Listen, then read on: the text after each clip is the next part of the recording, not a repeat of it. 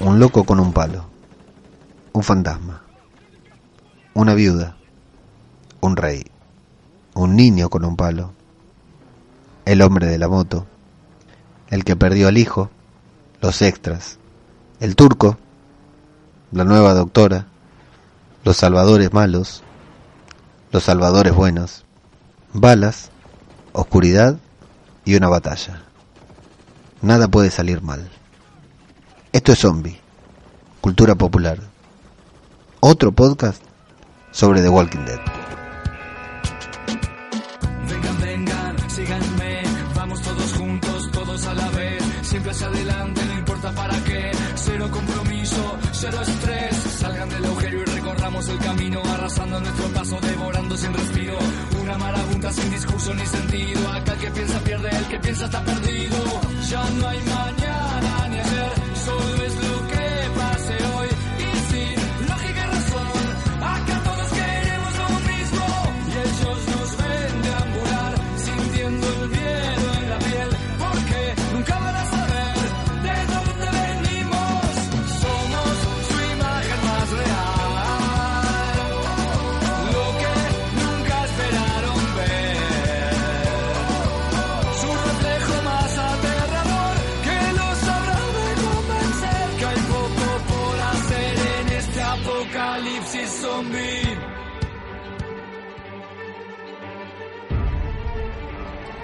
¿Qué tal amigos?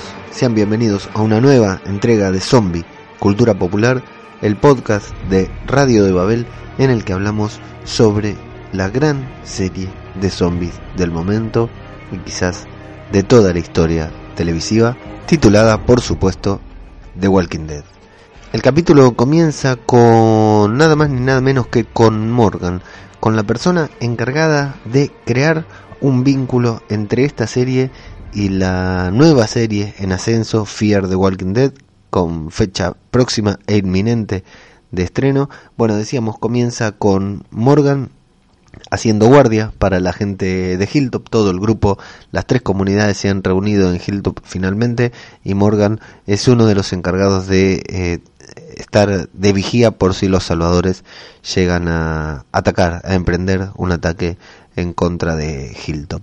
Bueno, lo vemos a Morgan ahí dando vueltas, que está medio al borde de la locura nuevamente, y se encuentra nada más ni nada menos que con el fantasma de Gavin, el Salvador, a quien Henry dio muerte hace un par de episodios, y Gavin le repite a Morgan, Morgan, Gavin con el cuello agujereado por el palo de Henry, le dice a Morgan, tú sabes lo que es. Morgan es como que intenta ignorarlo pero no puede y va a embestirlo con el palo, quiere atacarlo con su palo al fantasma de Gavin y comienza a sentir la cadena de bocinazos de la que hablaban en el episodio anterior, esos autos colocados a 800 metros uno del otro para avisar que los salvadores están en camino. Vemos que Morgan escucha la bocina y presiona la bocina para continuar con la cadena lo vemos a Scott, el negro de Alejandría, vemos a la otra morena que también hemos visto varias veces y el último, el que más cerca del hilltop está, es Daryl que como anda en motocicleta no tiene bocina y toca una de esas bocinas en aerosol que tan útiles son para hacerle bromas cuando tenés un viaje largo y un amigo se queda dormido. En Hilltop la gente escucha los bocinazos, escucha las señales y comienzan a prepararse. Jerry está arriba de las vallas esperando y vemos que finalmente nos sacamos la duda y sí, un debate que tuvimos entre semanas sobre dónde estaba el rey. El rey estaba en Hilltop están todos preparándose. Mientras Carol y el rey se preparan, pasa Henry y pide permiso para salir también él a matar a salvadores. Y Ezequiel le dice que no, le niega el permiso porque le dice que ese no es su destino. Henry dice, necesito pelear con esas palabras que son impactantes saliendo de la boca de un niño, necesito. El rey le dice que no lo necesita, y Henry apela a Carol, que es más práctica, más pragmática, le dice, Carol, vos sabés que yo puedo ayudar, y Carol con esa delicadeza que la caracteriza para hablarle, para dirigirse a los niños, le dice, si sales a pelear, vas a morir, le dice Carol, y Ezequiel intenta disfrazarle la realidad y darle un objetivo pidiéndole que proteja a los demás. De fondo, alrededor de ellos, adentro de la casa de la gran casa casona de Hilltop, vemos a muchos extras que se desplazan escaleras abajo para ir a tomar sus puestos, gente de Alejandría, suponemos, gente de Hilltop, gente de, del reino, eh, que se desplazan con bastante poco apuro y bastante poca preocupación. Me hicieron acordar un poco a la gente de la chatarrería que caminaban en círculos como haciendo una, una coreografía. Bueno, de la misma manera está la gente de Hilltop preparándose para eh, la defensa, para defender eh, su lugar de los del inminente ataque de los salvadores. Nos vamos a la enfermería y con sorpresa vemos a una doctora que yo al menos no recordaba haber visto. Y lo vemos entrar a Sidic, que entra con algunas toallas, le pregunta dónde apoyarlas y la doctora resulta ser bastante hostil con Sidic por alguna razón que no sabemos, quizás solamente sea racista, quizás solamente está celosa porque hay un nuevo doctor y por supuesto es varón, el heteropatriarcado tan mencionado en estos días. Eh, no sabemos la razón por la que la mujer es muy hostil con, con Sidic, por qué lo trata tan mal. Eh, él le hace caso en todo lo que dice, sin embargo ella no deja de, de maltratarlo, le pregunta cuál es su experiencia, nuevamente le dice como diciéndole a ver cuál es tu currículum, a ver si te contrato, le dice, sí, le dice que no hizo amputaciones pero que podría hacerlas, que no hizo cirugías, pero que hizo pocas cirugías pero asistió a dos, etcétera, y ella le dice, ah bueno, dice la verdad que no has hecho nada, y él le dice, bueno, desde el primer día que llegué al hospital hasta el día de hoy solamente he hecho muchas cosas que hasta ahora no, nunca había hecho. O sea, hice muchas cosas que antes no hacía. Así que dejad de decirme todo lo que no hice y comencé a decirme lo que tengo que hacer, además de apoyar estas toallas de mierda en cualquier lugar. Y es cuando Sidic se le planta, cuando Sidic le pone el pecho ahí, le habla, le habla de, de mala manera también, que ella lo mira y le dice, bueno, me gustas, no en sentido romántico o sexual, sino que le gusta la personalidad que Siddiq está contratado. La enfermera de Hilltop, que no sabíamos que existía, ha contratado a Siddiq. Y oh sorpresa, hace varios podcasts que venimos diciendo, tanto podcast como Twitter como en redes sociales, que venimos diciendo que no hay dos doctores por un segundo, que no puede haber dos doctores juntos en The Walking Dead. Por un segundo creíamos que sí, pero bueno, ya sabemos que finalmente no va a haber dos doctores en Hilltop. Cae la noche, justo cuando llegan los salvadores, y Jerry da el aviso de que ya están ahí, de que todo comenzó, y Maggie se da vuelta, mira la cámara, con preocupación, concentrada, con resignación, dice, Here we go, ahí vamos. Y recién ahí tenemos los títulos. Todo esto pasa antes de la presentación y de esa musiquita tan, tan, tan linda. Bueno, nuevamente, para decir verdad, en este episodio sucedió algo que yo no esperaba que pasara. Eh, me, yo esperaba que se iba a dilatar todo, que iban a hacer una, un, un debate ahí en las puertas de Hilltop, un asedio, diríamos si estuviéramos viendo Juego de Tronos, en el que los salvadores de ahí afuera iban a intentar eh, amenazar y asustar, amedrentar a la gente de Hilltop y desde adentro iban a intentar resistir con un duelo dialéctico que nadie ganaría, como Negan con Carl en el último episodio de la primera mitad de temporada. Y no, la acción se precipita de manera casi inmediata y de manera bastante intensa. La camioneta en la que vienen Dwight y Simon se tiene que detener antes de llegar porque le pinchan la rueda. Habían puesto pinches, habían puesto esos retenes que tira la policía, que si pensamos en el primer episodio de Walking Dead, con eso detienen al, al vehículo del cual sale el agresor que dispara a Rick y lo deja inconsciente. Vemos que pinchan las ruedas y se tienen que detener y Simon se lamenta porque tenía pensado en vestir directamente el portón de Hilltop y entrar de una a, atacar ahí a los sobrevivientes. Eh, manda a Arad y a Gary a que saquen los clavos del camino porque está cansado de esperar que se hizo la noche y quiere ponerse en marcha. Hay que reconocer, hay que decir, hay que mencionar que en este capítulo Arad apareció muy poquito y no, no se pudo apreciar su gran calidad de actuación que estuvimos mencionando en el episodio pasado.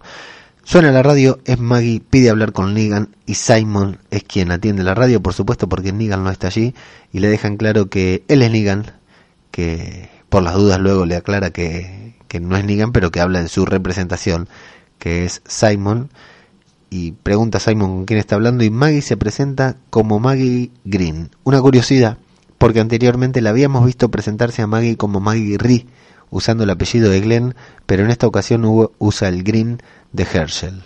Y se autodenomina como la viuda. Ya tenemos un mote, tenemos un carácter, un apodo que ella misma dice, yo soy la viuda a esa a la que tanto buscan, parece decir.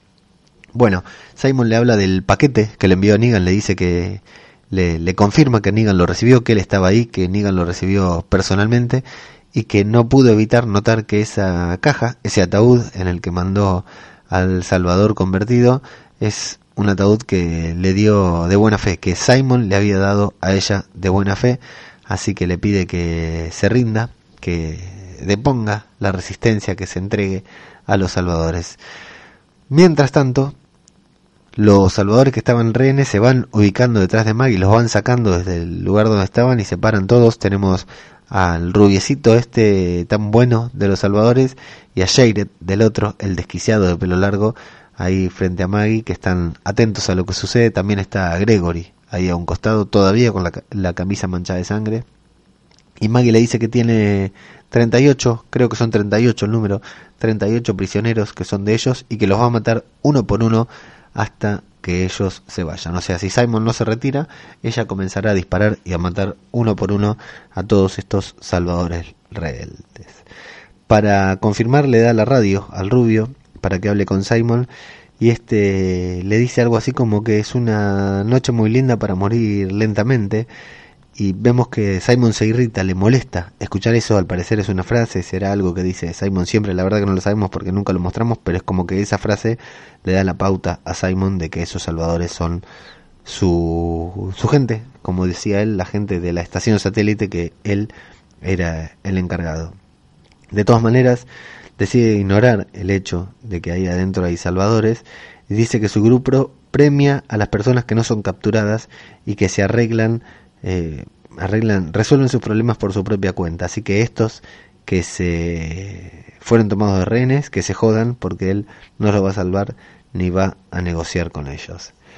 Gregory le cuestiona a Maggie lo que está haciendo, le pregunta si realmente cree que va a suceder y Maggie con un optimismo que no sabemos desde dónde sale, le dice que sí, que esto va a funcionar, que todo va a salir bien. Afuera Simon aprovecha para dar una última arenga a sus salvadores y les recuerda que aunque no trajeron municiones, el plan que tienen es exterminarlos a todos, terminar de una buena vez con todo este problema, así que les recuerda que no era el plan original, pero que ese es el nuevo plan y que deben entrar para matar a todos. Cuando se empiezan a, mover, Dwight lo interrumpe a Simon y le dice que si sabe, si recuerda, que no era eso lo que Negan quería y le hace una mención así como diciendo él puede estar acá afuera, puede aparecer en cualquier momento y no sé si está seguro de querer lidiar con ello después. Y Simon le dice, bueno, es preferible eh, pedir disculpas que pedir permiso, Dwight. Eh, y hace algo, dice algo como que son problemas futuros. El hecho de que Negan aparezca el día de mañana es algo que van a tener que resolver más adelante, porque ahora están ahí y lo único que quiere hacer Simon es matar a todos salvadores. Y Dwight, bueno, claro, quiere impedirlo. Ahí es cuando la serie toma un personaje que estuvo construyendo durante ocho años y lo vuelve a colocar en el lugar, en ese lugar en el que tiene que estar. Llevamos ocho años, ocho temporadas con esta serie, con estos personajes, y a veces decimos, bueno, este personaje esto no va, este personaje esto no va, Mientras Simon y Dwight están terminando de hablar esto, de debatir si van a atacar y matar a todos los salvadores, se escucha una moto de lo lejos, aparece Daryl manejando una moto con la ametralladora apoyada en el volante, manejando con una sola mano, con la otra mano la ametralladora apretada en el volante y disparando como loco, que logra matar, si no me equivoco, a tres o cuatro salvadores les da, logra herirlos a fondo Daryl, 100% Daryl, arriba de esa moto, disparando como loco, sin duda, sin duda, el momento favorito de Karel Cornejo, alias Karel Dixon de México, oyente y colaboradora del chiringuito. Vemos, bueno, esa gran escena de Daryl que, bueno, Dwight y Simon esquivan las balas tranquilamente y curiosamente adentro de Hilltop abren la puerta para que Daryl entre. Yo la verdad cuando entré me pareció sensacional por la sorpresa que me dio porque no esperaba que de golpe, en medio de un diálogo, apareciera un tipo tirando tiros. Nuevamente, repito, estas cosas que eh, nos gusta que pasen en The Walking Dead porque no las esperamos. Nadie esperaba a Daryl con una ametralladora arriba de, la moto. La verdad que fue una sorpresa y fue una grata sorpresa. Aparte mató a, a 4 o 5, estuvo muy bien. Pero bueno, algo que tampoco me esperaba fue que le abrieran el portón para que Daryl eh, entrar a Hilltop. Yo pensé que iba a seguir de largo, que si total ya estaba ahí, ya estaban todos tirados en el piso, podía seguir y dar la vuelta por el otro lado de Hilltop o refugiarse o volver a emprender otra vez. No, Daryl se va para adentro, tienen que abrir el portón. Los salvadores que ya habían despejado el camino se apuran para entrar antes de que logren cerrarla. Y otra sorpresa me dio.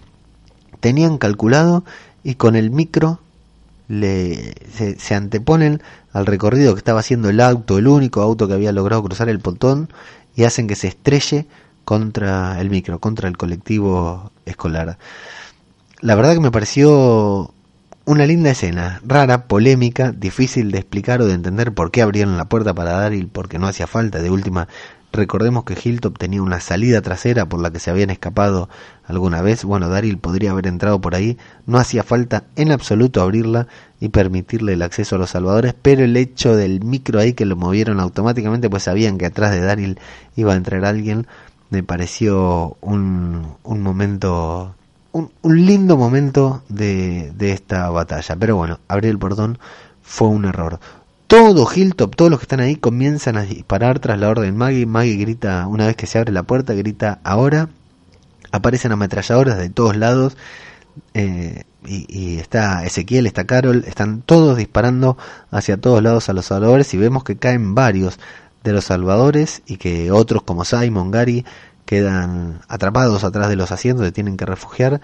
Simon da la orden de que resistan y de que los hagan retroceder Así que se van disparando. Desde adentro de Hilltop le disparan a los de la camioneta que lograron entrar. Y desde el muro le disparan a los que quedaron afuera impidiéndose, impidiendo que, puedan que puedan defenderse, que puedan repeler el ataque. Eh, eh, es una balacera importante, hay, hay muchas balas, incluso da la sensación, a mí me dio la sensación y seguro que a ustedes también, de que, considerando la, lo escasos de munición que supieron estar en algún momento, es un desperdicio de balas tal y cual como fue el del primer capítulo de la octava temporada cuando le disparaban a los vidrios de el santuario. Háganlos retroceder, dice Simon, y de una camioneta que estaba cubierta con una lona se descubre la lona, salen varios salvadores con arcos y flecha y disparan justo hacia donde está Maggie, hiriendo o matando a varios de los que estaban ahí. ¿Por qué la gente de Maggie que estaba armada disparando no le disparó a este grupo? Bueno, es un, es un debate también que podemos tener, cómo aparecieron así de la nada. Estaban tapados por una lona, pero no son inmunes a las balas, no son, tienen la piel blindada como Luke Cage. Lo que yo me imagino es que habrán querido hacer algo así como que se cubrían eh, nadie los vio debajo de esa lona y para cuando salieron tuvieron el, tiempo de hacer ese primer tiro de gracia para eh, sorprender a los que estaban allí adentro. Era esa la idea, la, sorpresa y bueno, y empecemos a pensar que todas las flechas con las que están dando, todas las armas con las que están matando a alguien, eh, están infectadas, ¿sí? Están en remojo, las pusieron con sangre y vísceras de zombies, así que están infectadas y veremos más adelante qué consecuencias tienen. Maggie cuando pasa esto manda que lleven a los salvadores que tenían cautivos a su oficina. El rubio se quiere de quedar a defender el lugar, dice no tener ninguna razón para ser fiel a los salvadores, pero la rubia del reino, la del arco y las flechas, se lo lleva igual. Maggie intenta adivinar entre la oscuridad, demasiada oscuridad en esta escena, demasiada oscuridad, intenta adivinar a dónde está Negan, pero no logra verlo. Van cayendo personajes de los dos grupos, ninguno importante, pero sí de los dos grupos, y los salvadores intentan entrar. Tobin, el personaje este, que, que un, un frecuente personaje de Alejandría, uno de los de los que son secundarios o terciarios de Alejandría, uno de los más conocidos, está ahí luchando y en un momento, en un segundo distracción que tiene, se ve con un Salvador enfrente que lo hiere gravemente en el abdomen, le da una herida, una herida difícil de, de sobrellevar. Eh, Carol lo salva porque el Salvador está a punto de liquidarlo y Carol le, dispara al Salvador que justo estaba por ahí viendo y se acerca a asistir a, a Tobin y tiene unas lindas palabras porque Tobin le dice hace mucho que no te veía, está bien que no hagan como si no se conocieran, digamos que lo podrían haber hecho porque nunca más pasó nada, ya hace una temporada y pico que, que no se ven.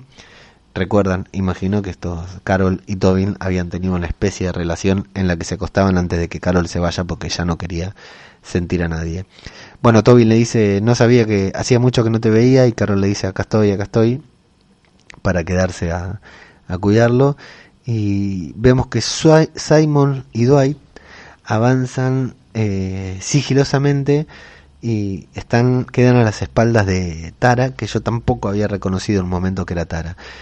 Eh, Simon le dice si quiere atacarla a él, él le dice, Dwight le dice que no, que este no, entonces Simon le dice, bueno, entonces vas a tener que atacar al próximo porque esto tiene que ser un trabajo en equipo. Simon va con todo y lo que me gusta de Simon es que está en acción, está en acción, él también no es que manda a los demás a atacar, él está ahí en el medio de las balas intentando terminar con sus enemigos, lo cual es digno y noble porque no todos los villanos lo hacían, a, muchos mandan a sus secuaces a, a enfrentar el peligro verdadero.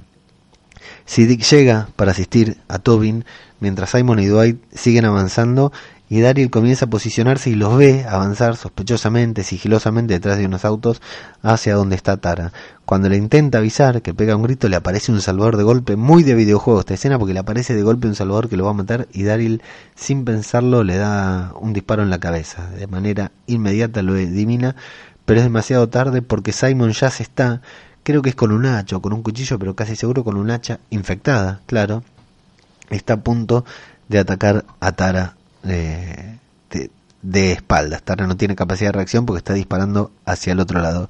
Y justo en ese momento en el que Simon está a punto de, de, atacar a Tara desde atrás, Dwight, algunos pasos más atrás que Simon, le dispara un flechazo y le da en el hombre, en el hombro a Tara. Eso hace que Tara se da vuelta, que Simon tenga que retroceder porque quedó ahí eh, en el medio, digamos, se sorprende Simon también por el flechazo que Dwight envía y Daryl comienza a dispararles a ambos. Eh, ahí vemos también en una muy mala calidad porque estaba muy muy oscuro a Inid que ayuda a Tara. Yo terminé de confirmar que era Inid porque la actriz en Twitter confirmó que era ella pero que había muy poca luz. La verdad que qué decir, ¿no? Eh, yo siempre digo que hay que enfocarse en lo que nos gusta de la serie y no en lo que no nos gusta, pero esta realización que después vamos a seguir detallando, ¿no? Esta realización en la oscuridad con tanta tan poca luz y tan poca definición en las cosas que están sucediendo, le resta emotividad y, y, tensión a la escena, porque la verdad uno no termina de ver. Yo cuando atacaban a Tara no me daba cuenta que era Tara. Cuando Inid la rescató no me daba cuenta que era Inid. Y fundamentalmente el flechazo de Dwight me lo perdí. Yo pensé que alguien, otra persona, le había pegado un tiro a Tara o algo. Tuve que volver a ver el, episodio y pausar y darle play y pausar y darle play para volver a ver esa escena y terminar de confirmar que era Dwight quien le disparaba a Tara. ¿Qué tenemos que suponer acá? Ojo con el spoiler, posible spoiler. ¿Qué tenemos que suponer acá? Que Dwight no lo vimos enfermar sus flechas, no lo vimos llenar sus flechas de sangre infectada, así que lo más probable es que Tara solamente tenga un rasguño, como ella misma le dice a Daryl.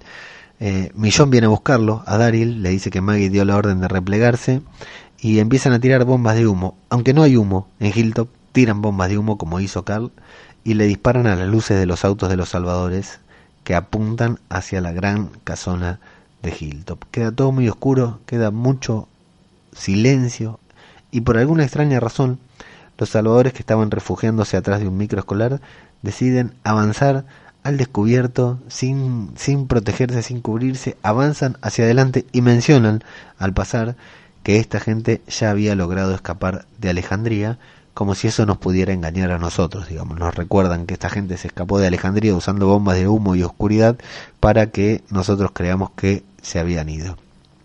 Simon divide el equipo en tres y el grupo principal, el de él, dice que va a hacer una visita a la casa y que si están será un gran momento para matarlos a todos. Simon no desiste en su idea de aniquilación. Eh, comienza a silbar mientras caminan para intimidarlos, pero de pronto, cuatro o cinco pasos más adelante, se encienden las luces de unos autos que estaban ubicados frente a ellos y una enorme lluvia de balas comienza a caer desde las ventanas de la casa principal. Aunque la balacera está buenísima, está genial la, la, escena, este momento en particular en el que los salvadores van avanzando hacia adelante y se encuentran con los autos de frente que le encienden las luces y luego comienzan a disparar de todos lados, ha sido un gran momento del episodio. Los salvadores se repliegan, la verdad que aunque hay decenas de disparos que caen sobre ellos, no logran matar a nadie o no se ve al menos que caiga ningún salvador. Intentan huir, los salvadores junto con Simon se van directamente hacia afuera y ahí también, nuevamente, una sorpresa. Porque uno dice, bueno, esto está, esto está terminando, se están yendo, se están retirando, se rindieron, Hilltop ganó. Justo en el momento que están por cruzar la puerta para irse, aparece Jesús, aparece Rick y aparece Scott, el negro, a los balazos limpios. Disparan ahí a todos los que se vienen enfrente, los bajan a casi todos.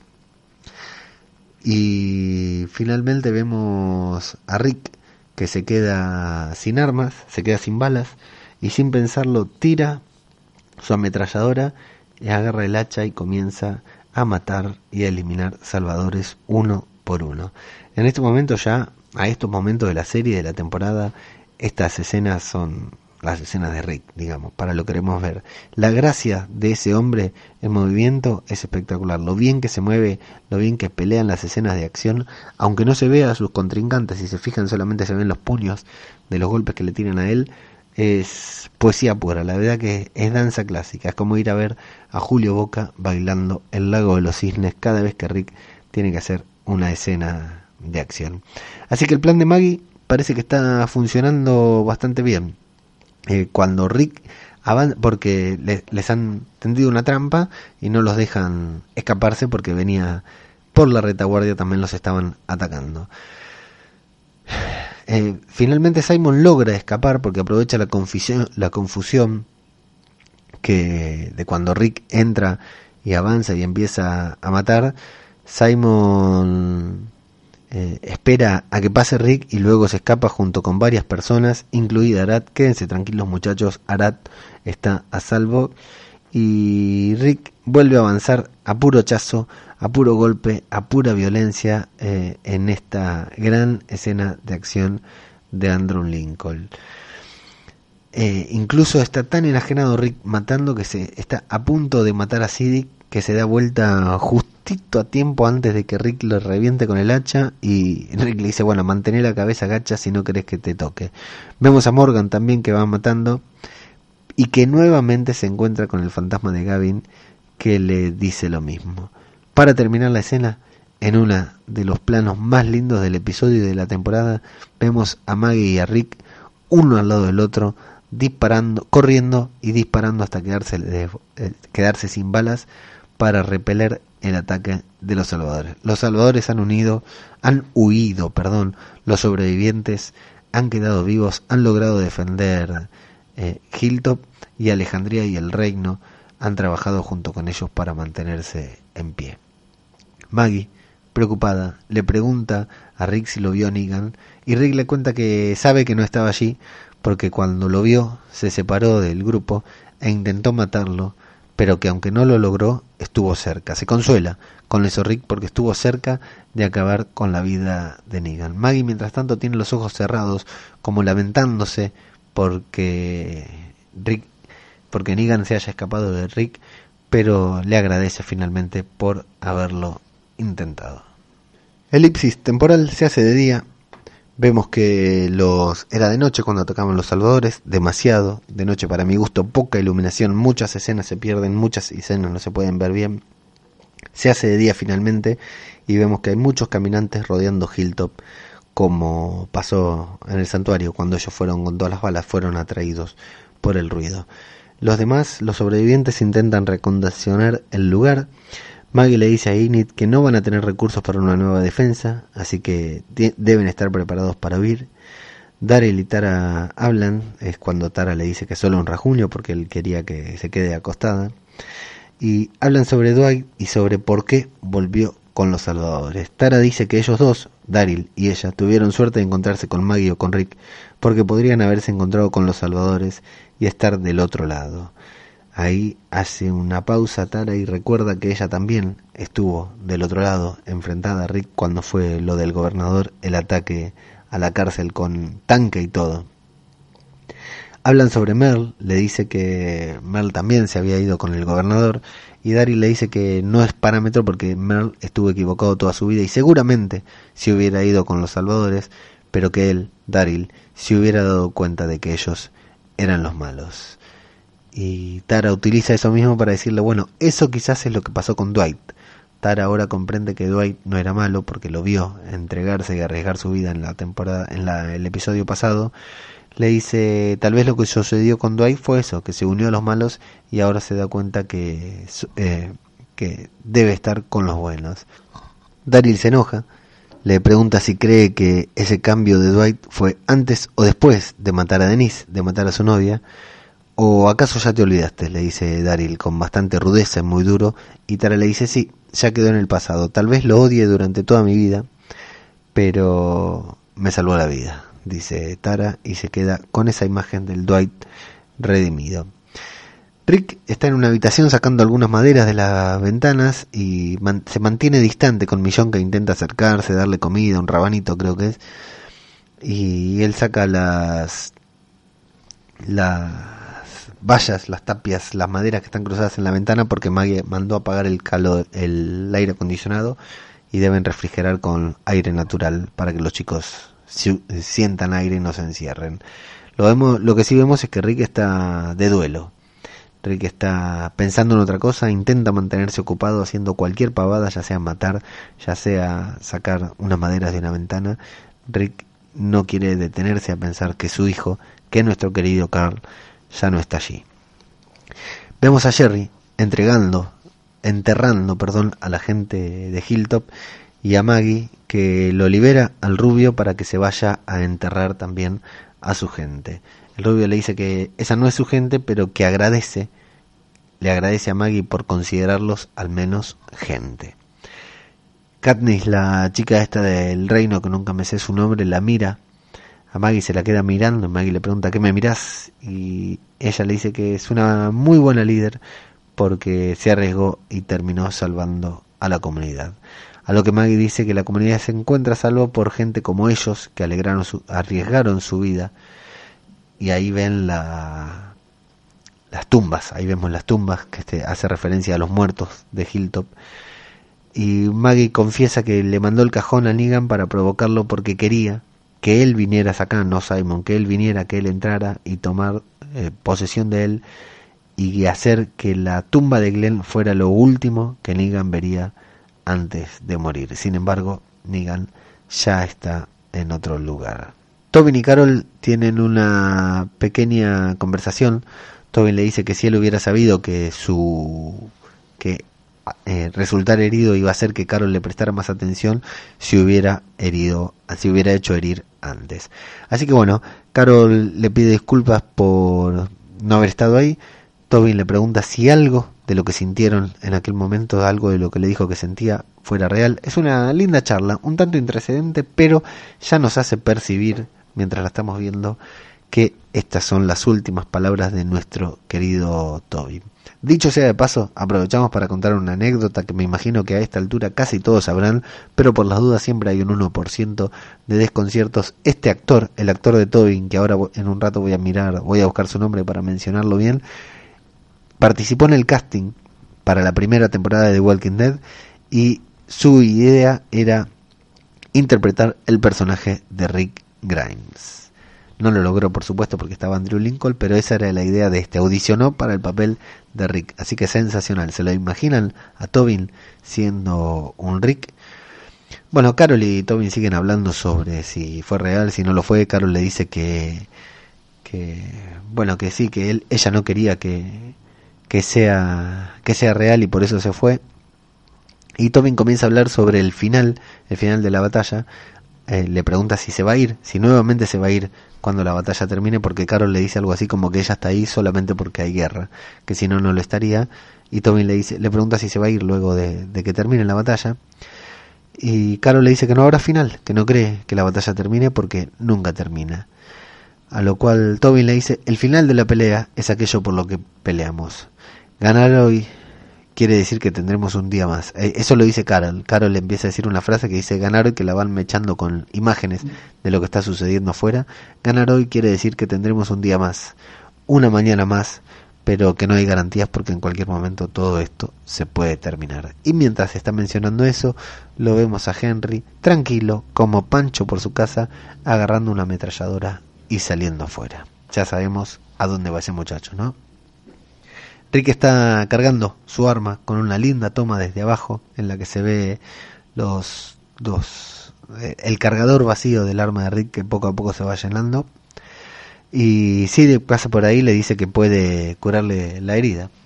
Y mientras se sienta al lado de él, de él comienza a contarle sobre alguna frase o algo que su cultura le decían a los muertos, pero Rick no se lo permite, se levanta y se va porque no está preparado para escuchar nada que hable, que tenga que ver con la misericordia.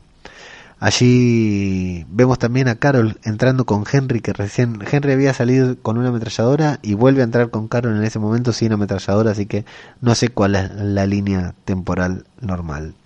Maggie en su función de líder camina entre toda la gente de Hilltop, que hay, vemos que hay muchos heridos y va hablando con cada uno preguntándoles cómo están. Lo que sí vemos es que viven hacinados, que están en la planta abajo, por ejemplo, están unos al, al lado del otro que es terrible la manera de dormir que tienen los de Hilltop.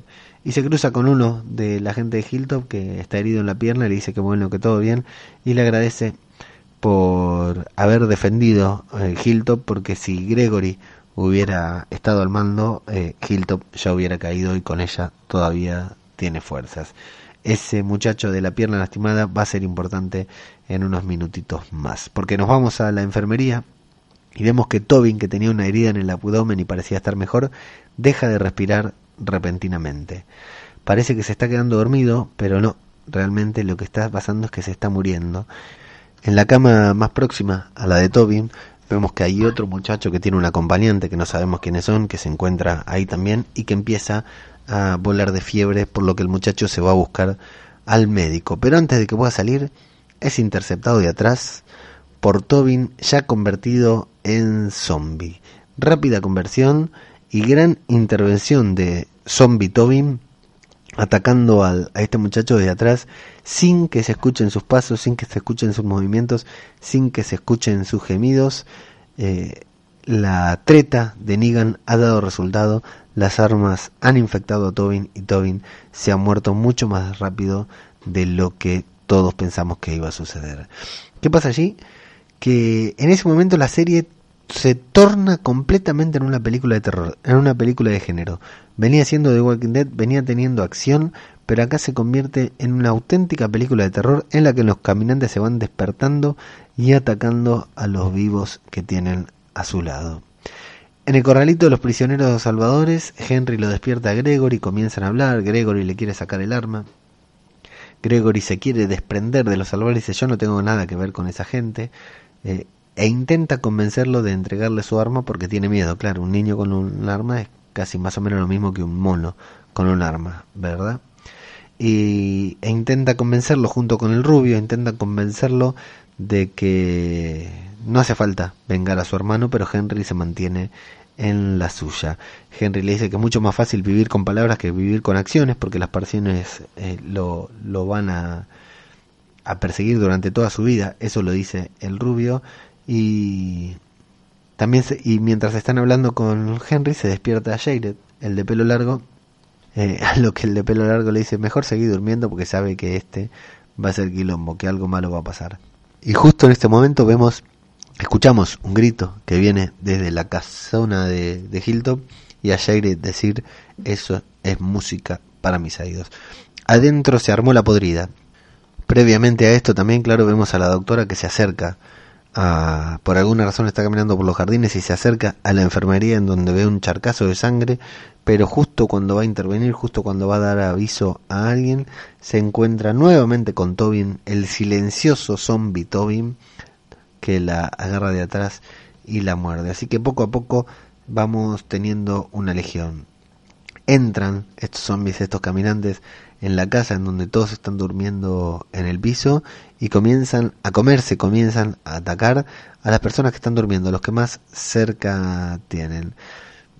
Luego de unos minutos, Daryl, Rick, Maggie y Ezequiel van eliminando caminantes, aparecen ahí. Si Dick en un momento de confusión le pide a Rick que lo ayude a cortar un brazo y Rick lo corta sin vacilar. No tiene ningún problema en hacerlo. También Jesús que anda por ahí inmoviliza a un caminante con una patada contra la pared mientras Millón le atraviesa la cabeza con la katana. Y en el corralito donde están los salvadores nuevamente, Henry abre la puerta directamente y e se adelanta con su arma en alto. Es lindo porque ahí vemos que todos levantan la mano, tanto los buenos como los malos, como Gregory como el rubio.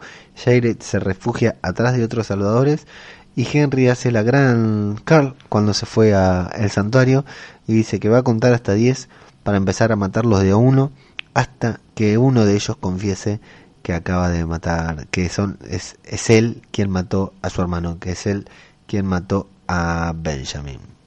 Mientras el rubio intenta convencerle, un salvador que habíamos visto sentarse con dificultad se despierta, zombificado, y ataca a uno de sus compañeros desde atrás generando pánico, caos y recordemos que la puerta estaba abierta porque Henry había entrado. Justo cuando este va a disparar, Jared lo tira al piso, le secuestra el arma y les avisa a los demás que tienen que escapar porque la, la puerta está abierta. Nuestros protagonistas, liderados por Rick, siguen limpiando e intentan encontrar una razón para aquello que sucedió. Rick dice que tal vez entraron caminantes, pero Daryl dice que todos los que habían muerto son de ellos, que no todos los que habían vuelto, los que habían resucitado en zombies son de ahí, de Hilltop, así que es muy raro que hayan podido llevarlos a otro lado para infectarlos.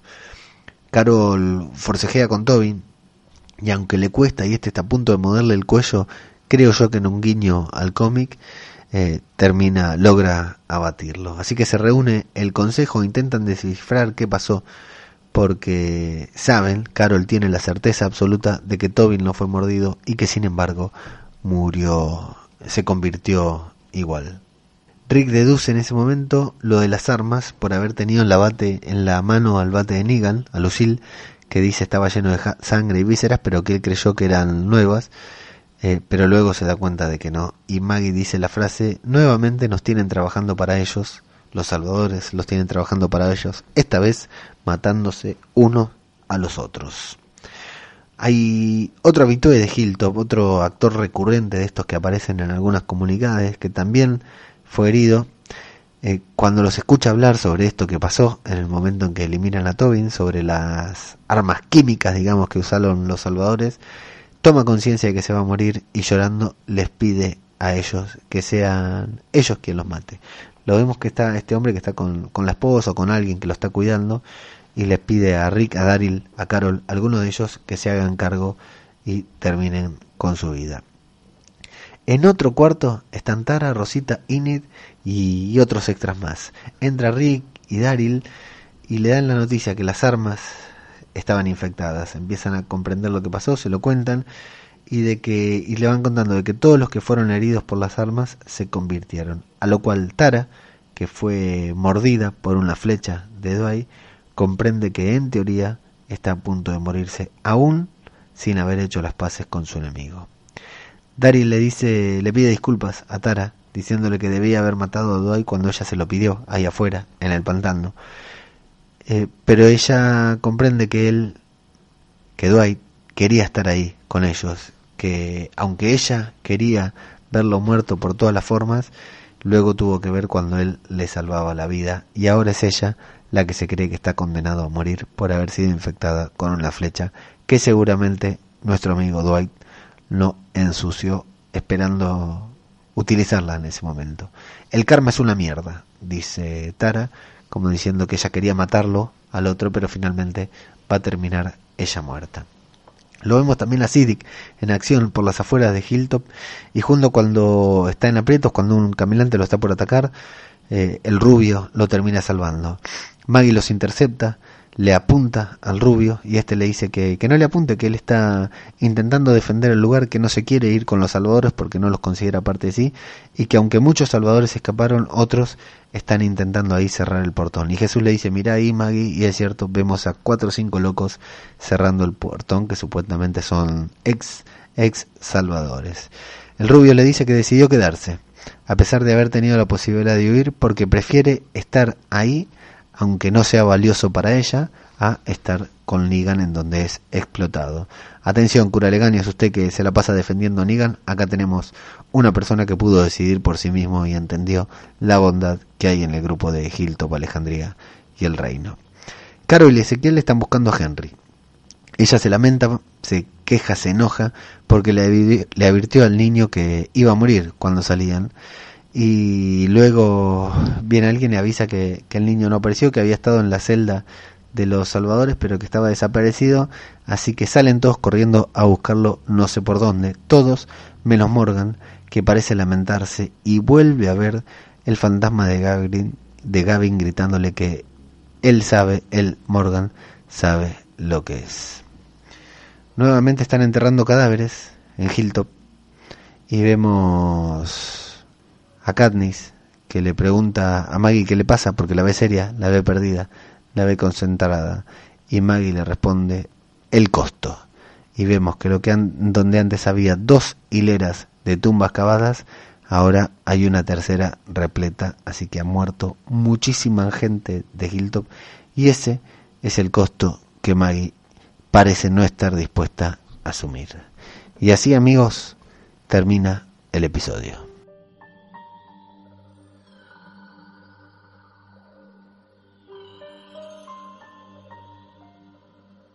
Yo voy a insistir en que no es, no es para nada un mal capítulo, que se mantiene en la media, que tiene algunas incongruencias, pero que se mantiene en la media de lo que venimos viendo en los cinco capítulos que pasaron eh, en la, esta segunda mitad de la octava temporada. Toda la segunda mitad de la octava temporada es muy superior a la primera mitad, muy superior, mucho mejor. Todos los capítulos estuvieron arriba, todos los capítulos estuvieron al nivel, algunos subieron más, otros subieron menos, pero todos los capítulos tuvieron acción, tuvieron sorpresa, tuvieron resoluciones y tuvieron cosas que otros, incluso de la temporada 7, no llegaban a tener. La temporada 7 tenía algunos episodios muy intensos cuando Negan aparecía y humillaba a Rick, pero luego tenía otros episodios en los que no pasaba absolutamente nada y aquí hasta ahora no, hace, no ha sucedido. Los cinco episodios que vimos de la octava temporada parte B han estado a la altura por lo menos de lo que yo esperaba y ahí ahí un poquitito un poquitito más arriba. Eh, tenemos que analizar un poquitito algunas pavadas que van a ser foco de debate en esta fecha. Pavadas entre comillas eh, pavadas digo porque estamos hablando de una serie de ciencia ficción y la vamos a hablar como si fuera cierta. Pero mm, ¿El tema cuál es? Porque hay mucho debate con el tema de ensuciar las armas para matarlos. Eh, no olviden, no perdamos de vista que todos están infectados, que cualquiera se muere aunque sea de un paro cardíaco, de un golpe en la cabeza o de atragantado por una nuez. Al luego, algunos minutos después de morirse, se despierta convertido en zombie, aunque nadie lo haya mordido. ¿El problema cuál es? El problema es la infección, la herida, la peste que tienen los caminantes adentro que te infecta las heridas, te las infecta y hace que se pudran rápidamente, que te suba mucho la fiebre y que te mueras. No te convertís, te morís por la fiebre y te convertís porque tenés eh, el destino. Genéticamente estás convertido a convertirse, convertirte en, en zombie. Genéticamente estás destinado a convertirte en zombie pero no es la mordida lo que te convierte, sino la mordida es lo que te mata. Acá lo mismo, Simon no va a entrar a morder uno por uno a todos los de Hilltop, por eso les da cuchillazos, hachazos o flechazos para meterles la infección adentro. La infección, ¿sí? Son dos cosas diferentes, para que se mueran, para que la fiebre los mate, y se conviertan automáticamente. Quizás podemos estudiarlo o no.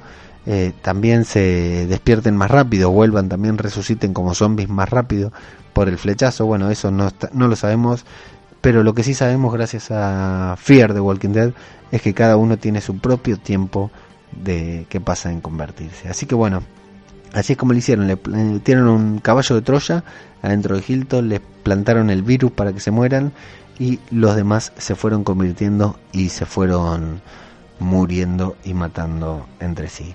Eh, recuerden que la idea principal también de Negan era desmoralizarlos, que ellos se encuentren primero que le están diezmando el personal, le están diezmando, quitando los recursos la gente que Maggie tiene a disposición porque se le están muriendo. Y segundo, la idea era desmoralizarlos, hacerlos que se pongan mal y así están.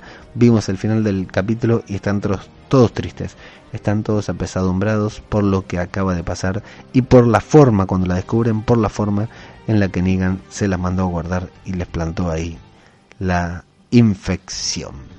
Bueno, decíamos que fue un buen capítulo, no un gran capítulo, pero sí un buen capítulo, un capítulo correcto, con lindas actuaciones, lindas intervenciones de Daryl y de Rick, y con un lindo enfrentamiento ahí entre los salvadores, demasiado oscuro, esta temporada se, se, le han tomado el gusto a filmarla demasiado oscuro y cuesta muchísimo reconocer algunos detalles, pero bueno, es así, es así. Hay que bancarla como es. A The Walking Dead se la quiere como es cuando era una serie top y ahora que está intentando volver a hacerle, se la protege, se la cuida, se la quiere mucho y se la sigue viendo y se la disfruta. Por supuesto que podemos destacar los errores que hubo, ¿sí? Hay algunos bastantes errores de guion.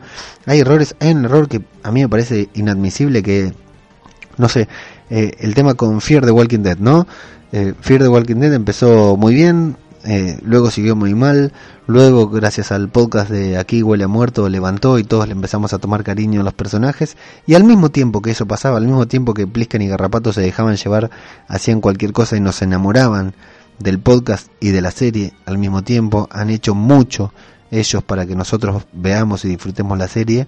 Al mismo tiempo que pasaba eso, Fear se desprendía de algún complejo que tenía por ser la hermana menor y se dejaba ser eh, empezaba, comenzaba a crecer y a dedicarse a hacer su propia serie, una serie dentro del universo de Walking Dead, pero que construía su propia mitología y empezó a tener escenas muy buenas, arcos de algunos personajes muy buenos, otros muy malos también, pero empezó a ser muy interesante porque, como dice Plisken de Aquí Muerto, es una serie impredecible en la que no se sabe qué puede hacer. Cualquier personaje puede hacer absolutamente cualquier cosa. Y sí, eso es lo bueno que tiene Fear the Walking Dead. Ahora, Fear the Walking Dead, no sé si ustedes están atentos a las gráficas, a los trailers, a las promociones de la nueva temporada que empieza ahora, ni bien termina esta temporada de The Walking Dead. Eh, parece que se la están tomando mucho más en serio. Lo que antes se lo tomaba, tomaba en medio a la, gris, a la gracia, a la risa, hacer esta serie de zombies, ahora se lo están tomando un poco en serio. Parece que, que incluso va a estar mejor filmada y el personaje que a nosotros nos tiene que llevar directamente a The Walking Dead, que tenemos que tiene que terminar la octava temporada y tenemos que quedar con ganas de ver seguir viéndolo en Fear the Walking Dead, que es Morgan, es creo el peor personaje de la serie. La verdad que no se entiende, no se entiende la trama que le quieren dar, no se entiende qué contexto, en qué contexto lo quieren poner, por qué enloquece de golpe, por qué de golpe quiere matar, por qué de golpe no. La verdad que lo de Morgan es y eso que era un lindo personaje, ¿eh?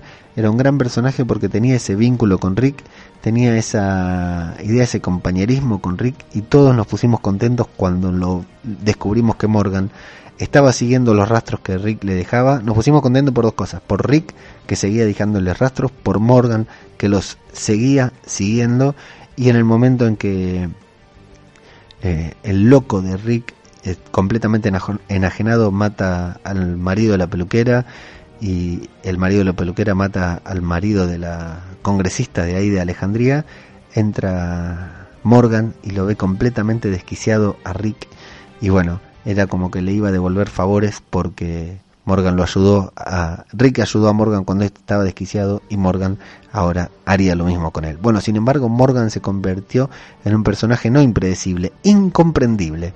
En el capítulo que viene tranquilamente podría bailar ponerse un, tutú y bailar y la verdad que sería completamente coherente con la incoherencia del personaje porque nada de lo que hace pareciera tener sentido. Una pena. una pena por Morgan y una pena porque es el personaje que nos tiene que llevar a The Walking Dead, a Fear the Walking Dead, que nosotros igual la vamos a ver, pero el hecho de que estuviera Morgan debería ser un plus y a mí la verdad que me quita ganas de ver la serie. Bueno, pero dejando de hablar de Fear, que no corresponde porque de eso se habla en Aquí huele a muerto, eh, decíamos que este capítulo fue un capítulo, bueno, completo. La escena de acción aunque oscura y aunque pudo haber estado mejor filmada, fue muy emocionante, muy lindo ver a Daryl entrando con la moto, muy lindo ver a Rick atacando por detrás a los salvadores que se querían escapar, muy lindo ver a Maggie y a Rick disparando juntos al mismo tiempo, esa escena me encantó, aunque Maggie ya no sea, ya no transmita lo que transmitía en otros momentos, me encantó ver esa escena de ambos disparando hacia los dos lados. Y bueno, un capítulo como decíamos, parejo, completo, para cumplir, pero no un capítulo de transición, ¿eh? un capítulo en que hubo avances, hubo muertes, y bueno, los salvadores llegaron y nuevamente huyeron con la cola entre las patas, así que cualquier capítulo en que los salvadores pierden es un buen capítulo. A ver, entonces, ¿qué dice la encuesta que hicimos en Twitter? Como siempre, ni bien terminado terminada la emisión original del capítulo domingo a la medianoche en Argentina, eh, publicamos una encuesta en Twitter que dice, habiendo visto el 8x13 de The Walking Dead y sin spoilers, ¿qué te pareció el episodio? Y las cuatro opciones para votar eran de lo mejor, la primera opción, de los peores, la segunda opción, what the fuck, la tercera opción, como dice Luca, mi de 7 años, what the fuck, y la cuarta opción era cuando empieza Fear the Walking Dead. Tenemos muchas, muchos participantes, muchos concursantes, muchas personas que participaron de la encuesta, 129 votos en total, la última, la de la semana pasada, habían sido solo 40, así que esta vez sí tenemos realmente una estadística confiable. El 5%, la opción que menos votos obtuvo, fue de los peores, que este capítulo había sido de los peores capítulos, el 5% de los que votaron. Eh, el, con el 18% salió ganadora cuando empieza Fear. ¿sí? Como seguro de estos fueron Plisken y Garrapato que votaron y algunos más quizás que están ansiosos por el estreno, el estreno de Fear the Walking Dead. 22% la segunda opción más votada fue What the fuck? Que bueno, sí, muchos nos quedamos así en el capítulo porque al final el final incluso es es, es raro, es complejo, es anticlimático con un capítulo que había empezado tan arriba, así que What the fuck un 22% y con un 54% la opción que ganó fue de lo mejor, como corresponde un gran capítulo de The Walking Dead.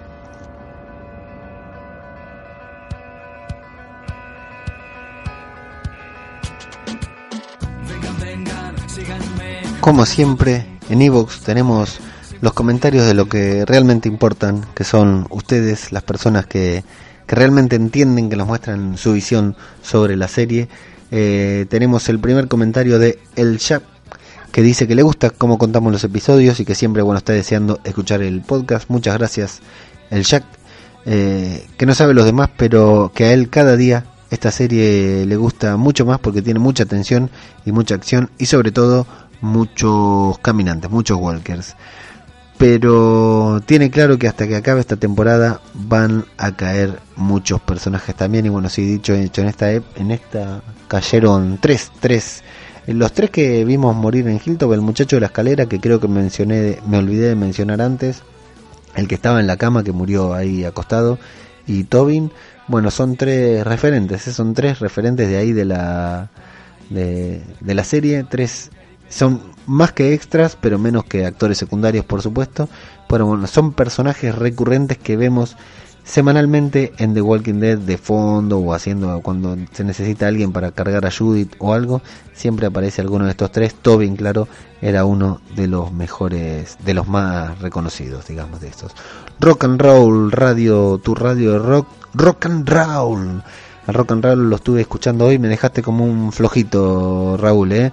Me dejaste como un blandito en el programa con la letra I, elegiste, te, pedí un tema de, de Iorio, un estandarte del heavy metal nacional y me pusiste una balada asquerosa cantada por él, es cierto, pero nada que ver, que no lo representa para nada, así que tendremos que hacer justicia. Bueno, Raúl nos dice que gran revisión, gran podcast, y que bueno, eh, según él remejoramos la serie. Quedan cuatro para que termine y pregunta qué coño vamos a hacer luego. Bueno, eh, Raúl, te digo que quedan tres ahora, luego de leer este comentario ya solamente quedan tres y que eh, lo que vamos a hacer luego es escuchar aquí Huele a Muerto con la review de Fear the Walking Dead que me parece, tengo todos los pálpitos, tengo el pálpito de que esta temporada va a estar muy buena. La cuarta temporada de Fear the Walking Dead creo que va a tener un salto de calidad muy importante.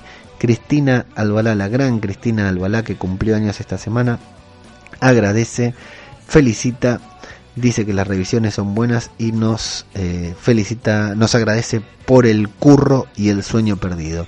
Sueño perdido sí, y curro también, porque hacer esto es auténticamente un curro. Aquí la palabra curro tiene otra connotación, así que te la tomo por la de acá, la connotación que le damos nosotros los argentinos, que bueno, búsquenla porque sería muy difícil de explicar, pero es muy distante a la que utilizan ustedes para esa, ese término.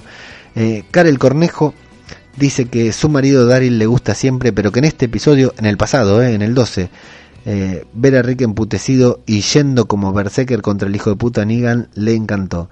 Casi se levantó a aplaudir. Sí, gran, gran escena la de Rick contra Negan. Yo todavía estoy delirando con ese momento. Juan Miguel de los droides que buscas, ese podcast que siempre recomendamos, que ya se pusieron al día. ¿eh? Vieron que yo dije en cualquier momento graban los droides, los, los droides agarraron, metieron cuatro capítulos en un, tres capítulos en un episodio el cuarto capítulo en el siguiente y ya se pusieron al día con todo lo que tenían que grabar, seguramente graben hoy o mañana. Y bueno, dice que este capítulo ha sido de quitarse el sombrero y aplaudir hasta que duelan las manos. Le gustó a los droids, le gustó a Juan Miguel. En cuanto vio el capítulo pensó en mí, dice, y en la ilusión que pongo día a día en cada capítulo que grabo. Tiene ganas de ver qué pasa con Ligan, yo también lo veremos en el próximo capítulo, Juan Miguel, después del giro final, aunque se teme que esta temporada puede acabar con el gran malo Negan y perder un poco de fuelle. Eh, no quiero spoilearte, no es algo que yo sepa, no, no es un spoiler porque no es un conocimiento que tenga, pero Negan no muere en esta temporada. Me pregunta qué pensaría yo de un spin-off de Negan, de, eh, de Negan con Lucille y su afición por el béisbol. Eh, no, la verdad que yo creo que lo de Negan ya está todo contado, no ni siquiera necesito ese capítulo que todos estamos esperando en el que nos muestren el flashback. Me parece suficiente ya con lo que vimos y con, bueno, gráficamente en cómic, en libros, hay bastante para leer de Negan, así que se puede aprovechar. No creo que le aporte a la serie más con el ritmo que trae ahora de venir mostrando todas las tramas en todos los capítulos y ya no hacer los monotemáticos creo que le sirve, no creo que le sirva de mucho. Así que Juan Miguel, muchas gracias por el comentario y nos estamos escuchando en el próximo Los Droides que Buscas, divertidísimo podcast. Eh, por si nunca lo escucharon, se lo recomiendo. Los droides que buscas hacen review de The Walking Dead y es más o, más o menos lo mismo que ver y Butthead, aquel mítico dibujito de MTV, pero en formato podcast y hablando de The Walking Dead. Un abrazo, Juan Miguel y Rafa ambos. Y nuestro amigo Galáctico que nos deja un comentario que dice gran capítulo y como no, una review a su altura. Grande Leo dice, la pelea entre Rick y Negan superó con creces cualquier nivel de epicidad esperada. Sí, la verdad que sí, Galáctico estoy 100% de acuerdo. Le encantó, cree que será el último mano a mano que tengan estos dos líderes y el que se le perdone la vida a Negan gana entero. Sí, tal cual, creemos exactamente lo mismo. Le da que la última palabra la va a tener Maggie. Como se veía venir en este tipo de gobierno, a Negan ya se le están revelando sus principales lugartenientes, aunque por motivos distintos ya que Simon quiere guerra y Dwight paz. Todo se está empezando a desmadrar, y lo del Yadi secuestro le rompió todos los esquemas a Galáctico a Galáctico. En cuanto a la trama de Hilltop, le gustó el debate interno sobre si robarles a la chica del trueque o respetar el trato.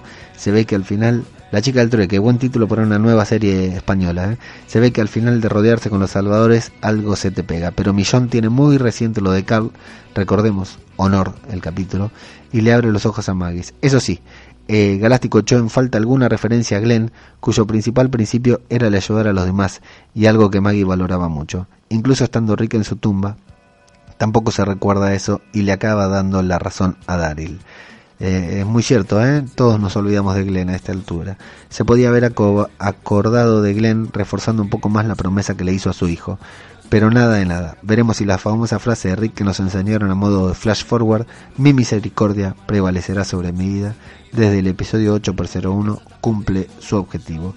Y manda saludos galáctico, gracias a vos por esos largos y muy buenos comentarios que nos deja siempre y que tanto apuntan y sirven para complementar la completa visión del episodio.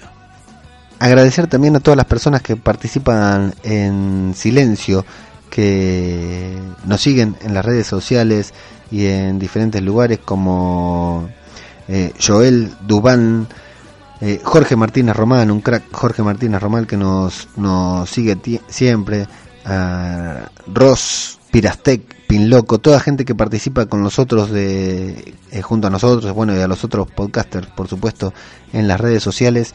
Eh, Pinloco, que también el otro día mandó un mensaje al programa de radio en el que estoy participando los martes a la noche. Y así que un, un abrazo grande a todos los que nos escuchan. Eh, también recordar hace mucho que nos saludo a Mariano, a Narratone y a toda la gente de Las Perdices, provincia de Córdoba, acá en Argentina, que, siempre nos escuchan y se están comentando por otros medios y como no comentan en Evox, pocas veces nos acordamos de mencionarlos y recomendarles.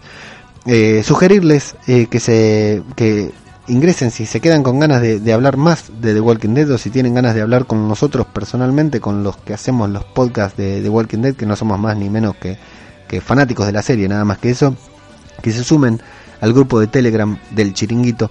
Entran al blog del Chiringuito, el chiringuito podcastero.blogspot.algo, no sé qué, pero si lo buscan así lo van a encontrar. Y ahí tienen el enlace para sumarse al grupo de Telegram sobre, pueden sumarse a, todos los grupos del Chiringuito, pero fundamentalmente en esta ocasión eh, sugerirles que se que ingresen al, al grupo de Telegram del Chiringuito de The Walking Dead en el que hablamos todo el tiempo de The Walking Dead. Nos, cuidamos de no hacer spoiler hasta la emisión en España de la serie, pero luego hablamos de todo y de cualquier cosa sobre The Walking Dead y sobre otras cosas también. Pero bueno, tenemos una linda comunidad ahí como para terminar eh, de completar el, visionado de la serie y la experiencia total de la serie. Y claro, no se pierdan todos los otros podcasts de The Walking Dead, como ser Aquí huele muerto, que publicaron antes de que yo me ponga a grabar ya lo habían publicado estos guachos, me quieren primerear y ya van tres programas que sacan antes que yo, que siempre me caractericé por el ser más rápido. Se las voy a devolver el doble a estos, pero bueno, escuché 10, 15 minutitos de programa y tuve que dejar para ponerme a grabar, pero me estaba muriendo de risa con estos dos atorrantes. Eh, se graba el podcast mañana con David Mulé, Yema, El Oráculo, Nadia Guni. La verdad que un espectáculo de análisis. El podcast de la constante. El Arderás por esto, en el que Javi y el cura Legaña se dedican a discutir de cualquier cosa que se les ocurra. Y bueno, los droides que buscas, que también graban en el, en el transcurso de la semana. Y la tertulia zombie, el clásico La tertulia zombie de Richie y María. Sin ellos nosotros no estaríamos aquí haciendo podcast. Eh, así que bien, amigos, dos anuncios muy chiquititos más y ya los dejo en paz para que se puedan ir a escuchar otro podcast sobre The Walking Dead o otro podcast en particular. En Radio de Babel ya hacemos que tratamos de hacer eh, podcast de diferentes temáticas, digamos, acá tenemos en esta línea tenemos el de The Walking Dead, cuando está Juego de Tronos hacemos de Juego de Tronos. Y bueno, sacamos uno, el primero sobre Infinity War, si les gustan los superhéroes tanto como a mí. Eh, les recomendamos escuchar el podcast cinematográfico de Marvel. Sí, un nombre de mierda para un podcast excelente. Sí, estamos junto a Lucas García, el mago Punky, haciendo un podcast en el que en, el este primer programa hicimos el análisis del tráiler. Hicimos un análisis profundo, una horita hablando sobre el tráiler final de Infinity War y vamos a hacer un par de capítulos más antes del estreno de Infinity War para meternos de lleno a analizar la película. Así que si les gustan los superhéroes, si les gustan Marvel, si les gustan los podcasts, los invito a escucharlos. Un podcast nuevo que por supuesto tiene pocas escuchas, pocos likes. Los invito a darle like, a conocerlo, a escucharlo y si les gusta, a compartirlo para que todos lo lo conozcan y lo escuchen. Y bueno, la semana que viene ya empezamos a sacar los programas del Interpodcast. Yo me he anotado en el Interpodcast con otro podcast que hago que se llama Tal vez me recuerde, que es un podcast en el que hacemos más o menos lo mismo que estoy haciendo acá sobre The Walking Dead, pero con películas viejas. Y bueno, me tocó hacer un podcast sobre juegos de rol. En mi vida jugué juegos de rol, así que me la estoy viendo negra, pero manténganse atentos al canal de Tal vez me recuerden o al canal de Radio Babel en el que vamos a compartir ya la semana que viene. Tenemos que tenerlo listo. El programa de Rolero Casual Podcast, eh, interpretado por Tal vez me recuerden en mi voz. Perform by eh, Tal vez me recuerden. Así que bueno, estos son todos los anuncios. Ya saben que nos siguen en Twitter como Zombie Cultura, en Facebook como Zombie Cultura Popular, que tenemos una página web que está re buena, que sugiero eh, entrar, darle like y comentar también porque es buena, es nueva, pero está buena también, que es www.zombieculturapopular.com y si me equivoco de algo lo agregaré, si me olvido de algo lo agregaré en la descripción del podcast. Amigos, esto ha sido Zombie, Cultura Popular, otro podcast sobre The Walking Dead y nos escuchamos la próxima. Muchas gracias.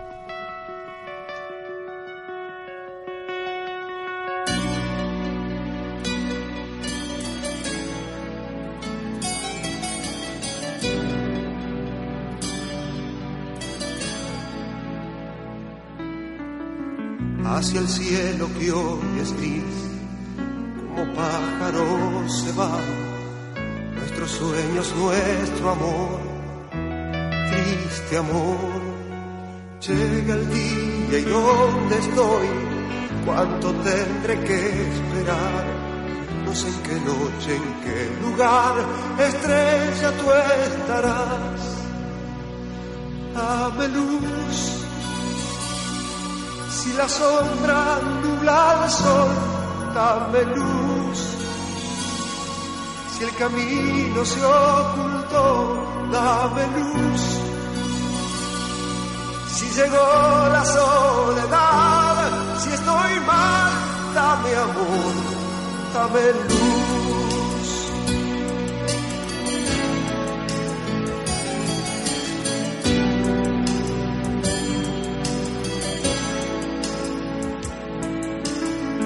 Más allá de la pared, solo hay oscuridad, no hay ternura ni calor, triste amor, guarda siempre para mí un poquito de tu luz, porque sin ti no sé vivir, estrella dame luz, dame luz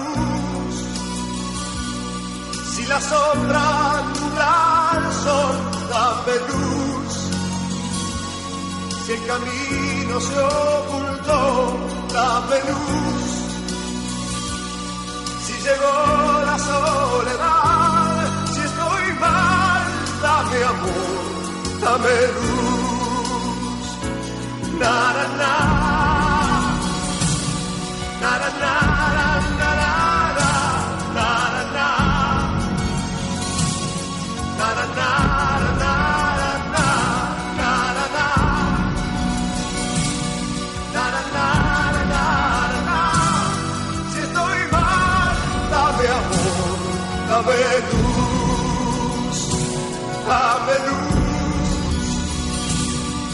la sombra anula el sol, dame luz. Si el camino se ocultó, dame luz. Si llegó la soledad, si estoy mal, dame amor.